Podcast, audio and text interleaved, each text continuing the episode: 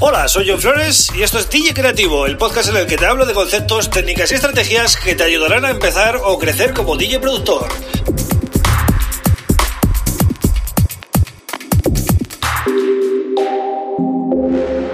Hola, bienvenido, bienvenida a DJ Creativo. Mi nombre es John Flores y este es el episodio número 39 del podcast.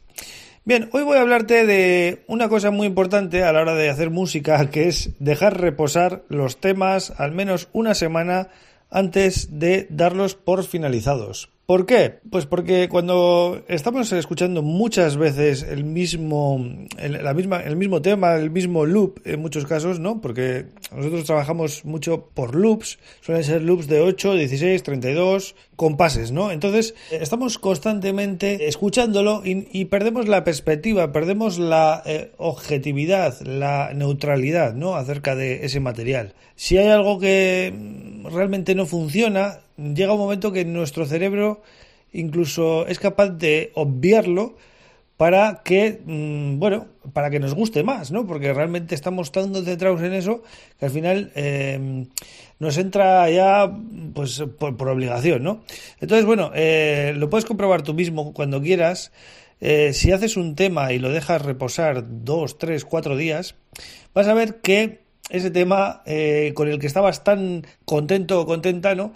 Pues resulta que, bueno, pues tiene pequeños fallitos, eh, hay, un, hay, unos sonidos ahí que no pintan nada, la estructura quizás debería ser otra, eh, porque no, no, la evolución del tema no te acaba de convencer, igual eh, pues ves que hay partes que son aburridas, hay eh, quizás cosas que se pueden mejorar en, en la zona del, del, drop o del parón, eh, ese tipo de cosas, ¿no? Al final, cuando pasan unos días te das cuenta de eso, ¿por qué?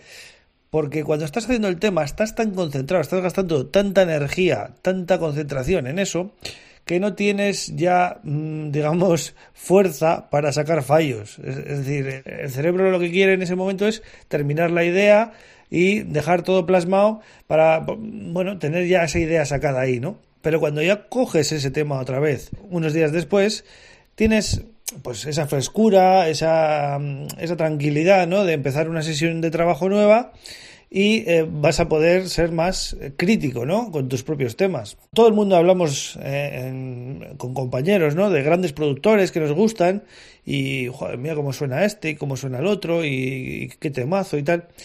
Eh, pero también hay que pensar que esos temas muchas veces no están hechos a todo correr, es decir, no se, no se han hecho en un día y, lo han sacado. Eh, eso es el fruto de varias sesiones de trabajo, pues las que sean, ¿no? Dos, tres, cuatro, cinco, seis, cada uno necesitará eh, un número de sesiones de trabajo en función de su forma de trabajar, ¿vale? Hay gente que trabaja muy rápido y es capaz de hacer temas que son bastante buenos y los entrega en uno, dos, tres días y hay otros productores que es imposible, que no te pueden hacer un tema en dos o tres días y necesitan pues un mínimo de 15 días porque son mucho más eh, exigentes consigo mismo y son más críticos y necesitan pulir todo más y al final si comparamos el resultado suele ser muy bueno, ¿vale? La gente que se toma su tiempo para, para, acabar los temas suele conseguir resultados superiores a la gente que hace temas rápido en uno o dos días, ¿no?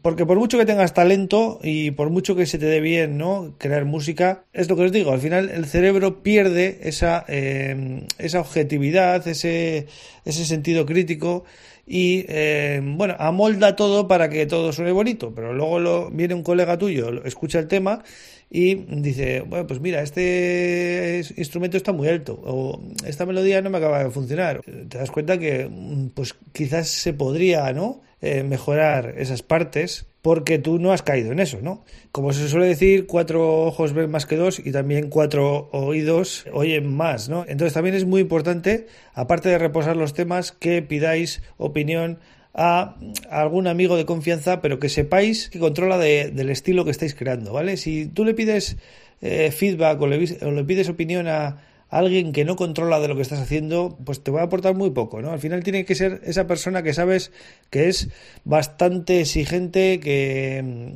que tiene buen gusto, que domina un poco el tema para que te dé algunos detalles que igual a ti pues se te han escapado, ¿no? Otra cosa muy importante aquí es que no busques que te digan lo que quieres oír. Es decir, quédate con los fallos, con esos detalles que te están em, eh, te están diciendo que esto podría mejorarse, el sonido en graves pues eh, quizás no es el mejor, el bombo no me suena muy bien, todo ese tipo de detalles quédate con ellos porque eso es oro puro. O sea, eh, si corriges eso, estás eh, arreglando y estás potenciando mucho más tu tema. No busques el beneplácito, el, la palmadita en la espalda, porque eso no, no te va a ayudar a, mejorar y a crecer, ¿vale? Es guay cuando creas la idea y estás súper emocionado o emocionada, pero eh, luego también tienes que tener esa calma unos días después para terminar el tema, pulir el sonido y que quede un producto pues lo más profesional posible para intentar colarlo en un sello que te dé visibilidad, ¿no? Ya hablaremos eh, en otro podcast de los sellos porque mm, quiero comentaros un poco mi visión, ¿no? Con, acerca de, de cómo debéis enfocar la entrada en el mercado, por decirlo de alguna manera, con vuestro propio sonido y eh, encajar en los sellos, ¿no? Así que nada más, eh, mañana vuelvo con otro tema súper interesante, espero que te haya gustado el episodio de hoy y nada, eh, ya sabes que puedes visitar johnflores.pro y contactarme, ¿vale? Gracias por estar ahí, un abrazo.